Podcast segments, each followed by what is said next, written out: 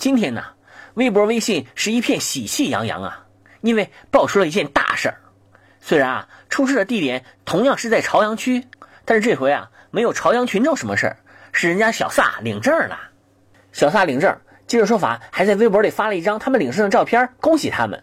哎呀，这实在太难得了，因为啊，通常他们微博里发的照片啊，照片里人的关系都是被害人和凶手。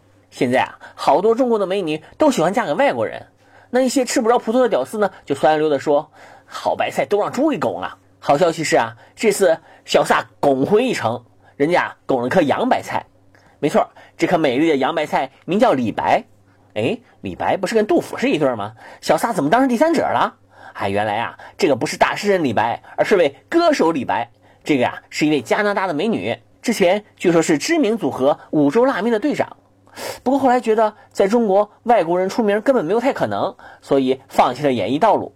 其实也不一定啊，这不嫁给撒贝宁不一下子就红了吗？当然啦，要想更红啊，那还得拜托朝阳群众。有种说法说小撒之所以娶李白，是因为头天晚上喝大了，唱了一晚上的“如果能重来，我要选李白”，结果第二天就求婚了。哎呀，幸亏头天晚上没唱董小姐啊，不然第二天早晨得去隔离门口求爱去。其实我特别理解为啥小撒最终会选择一个老外当老婆。你想啊，随便找一个中国媳妇儿，他都会问你同样的一个问题：我好看还是你前女友好看？这个问题很难回答呀。娶我洋妞就不一样了，同样的问题，我好看还是你前女友好看？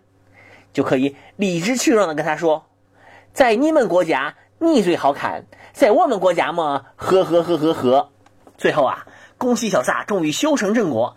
也祝小撒早日生个儿子出来，将来去泡章子怡家的闺女，把老爸未经的事业进行到底。